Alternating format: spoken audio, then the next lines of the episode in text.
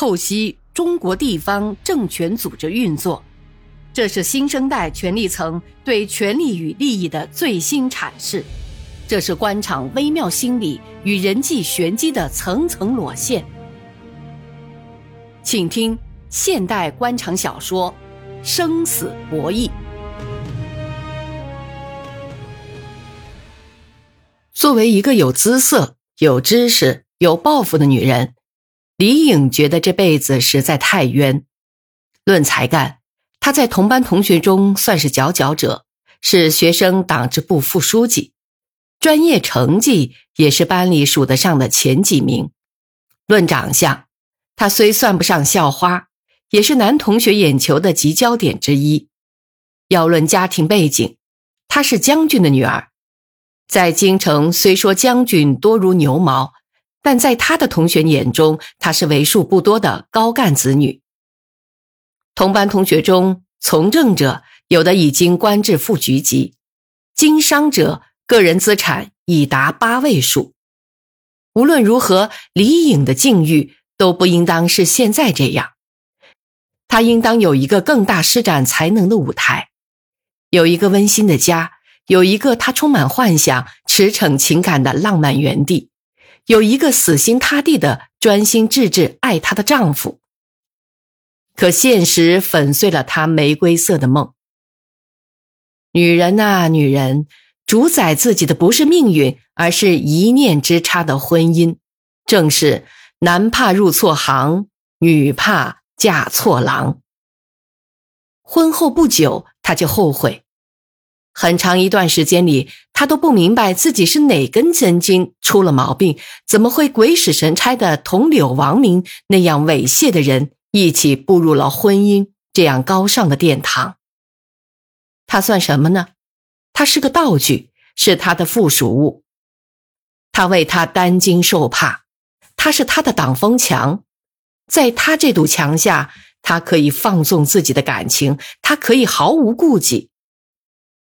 可李颖是这个家不花钱的保姆，她还是这个家。这套复式结构住房装饰的富丽堂皇，可她总觉得空空荡荡、冰凉冰凉。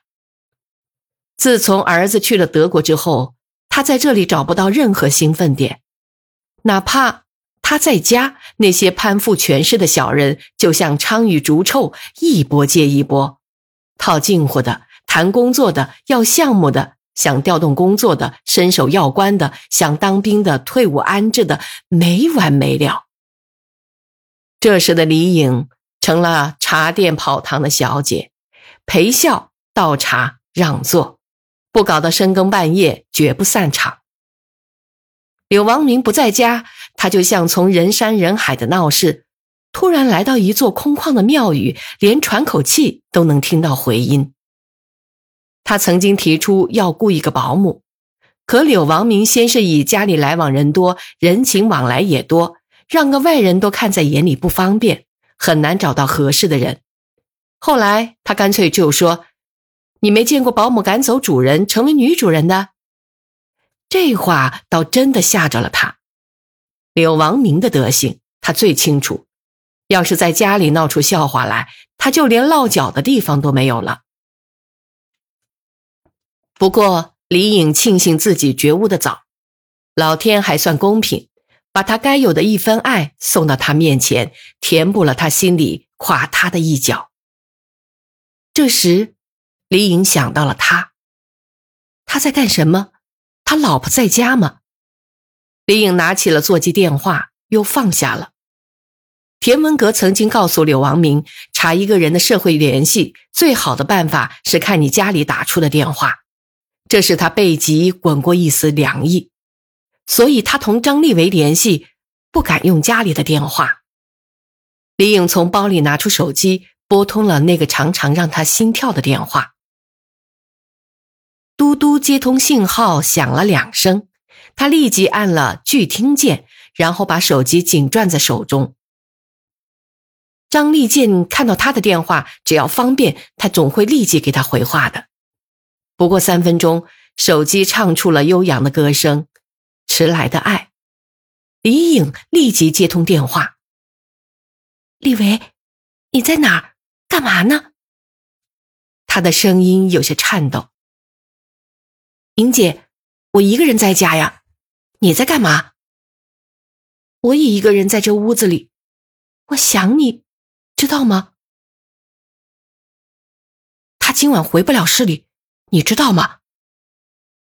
李伟，知道他不回来，你干嘛不来看看姐呀？我哪何曾不想呢？你的身影时时刻刻的在我眼前晃动，在梦里出现。莹姐，我真不知道怎么办。张立伟听到电话的那头有抽泣声。立伟，他去哪儿了？我爱人单位组织劳模去承德避暑，半个月后才回来。我现在去你那儿行吗？林颖看看手机上的时间，已经八点多了。这么晚，你方便吗？姐，怎么不方便？我打个车，四十分钟就到了。你等着我。不过你得洗干净点哦。汉堡。李颖一再叮嘱，路上要慢点儿注意安全。张立伟几句话撩得他全身燥热，一脸绯红。似乎感觉到张立维的舌尖已经贴着他那儿轻轻的卷动，下身开始有潮湿的感觉。他的心头一下子云开日出，步子也轻松起来。他首先跑到楼上自己的卧室。柳王明不在家时，他常常在这里休息。他走到床头，伸手在挂着他和儿子的照片后，拿出一把钥匙，这是他藏着的秘密。柳王明的住房是市城建局公寓楼，说是公寓楼，又只有三户。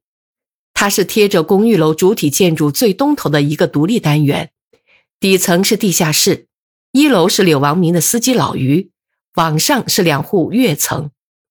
柳王明和李颖的家在二三跃层，再往上是城建局一位退下来的老局长，担任过市政协副主席，子女都不在身边。家里就老两口，一个小保姆。两户相邻是柳王明认真挑选过的。司机跟他多年，从外省来新阳，自然是贴心的。楼上的老局长住到这里是缘分，他对柳王明感恩戴德。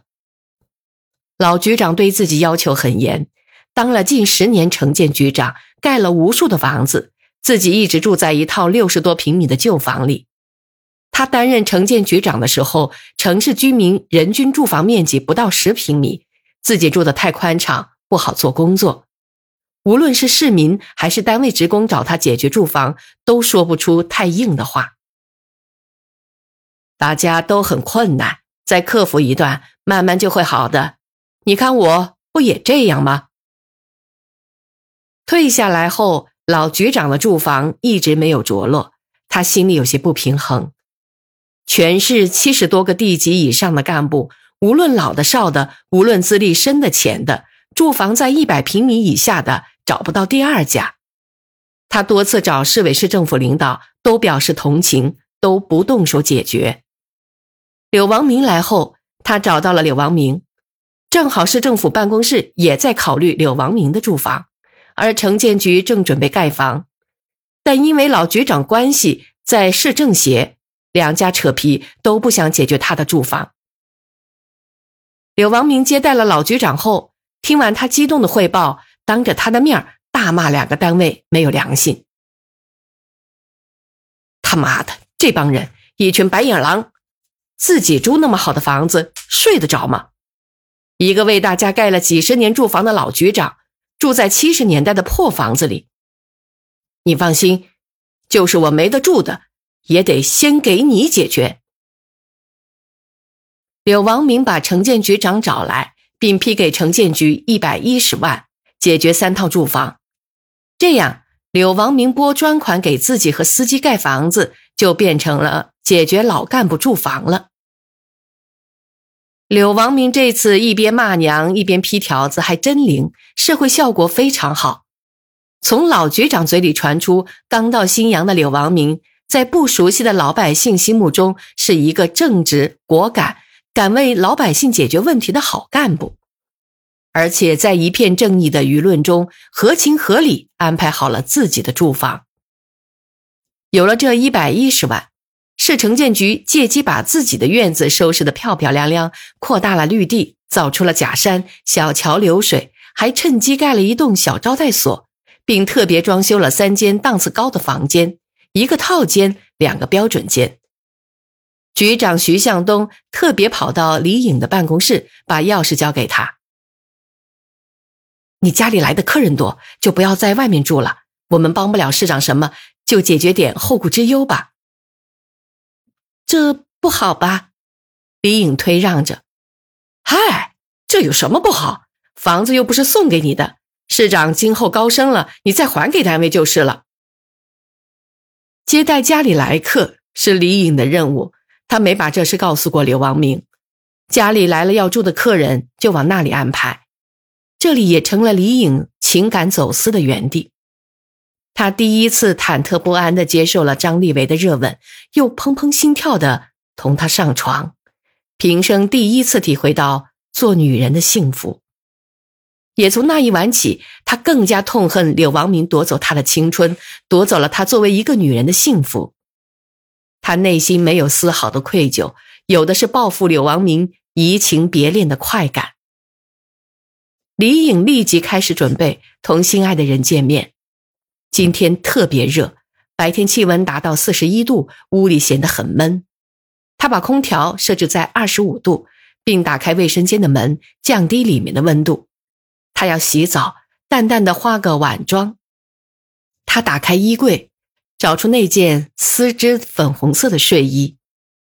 张立维曾夸他穿这件睡衣特别好看、性感、特撩人。找好了洗换衣服，来到洗漱间，拧开水龙头洗澡，洗得特别认真，不时侧着头对着镜子照照，特别选用了他喜欢闻的沐浴露。轻轻的揉搓两个乳头、乳沟，他喜欢舔吻她的部位，还有张立维说洗干净点的地方。洗完之后，对着镜子吹干头发，双手捂着两个乳房，左十圈右十圈的揉搓，这是他每次洗澡必做的锻炼项目。美容师告诉他，女人过了四十要注意乳房保健，否则容易塌陷。李颖感到自己的身体最值得骄傲的地方，也就是这对胸部。她挺拔，弹性特好，完全看不出已经是四十多岁的女人。张立维握着她，常常看得发呆。他曾经面对儿子哭得涨红的小脸，埋怨自己怎么长着这样一对徒有其名的肉团儿，为自己不能用乳汁喂养儿子而痛苦的暗暗流泪。现在。他又为保护了乳房的魅力而庆幸。站在镜前，再次审视自己的酮体，有些得意。瓜子脸上五官布置的很得体。张立维常夸他像蒋雯丽。蓬松的短发洗过后有些发亮，虽然有些发福，但身材还算苗条，臀部浑圆，魅力依然。他贴着镜子摸了淡淡的唇膏。又在身上喷了些香水，收拾妥当，快步来到离家不过百米之遥的局招待所，打开空调，让室内温度尽快降下来，不能让张立伟感到他光滑的肌肤有一丝汗味。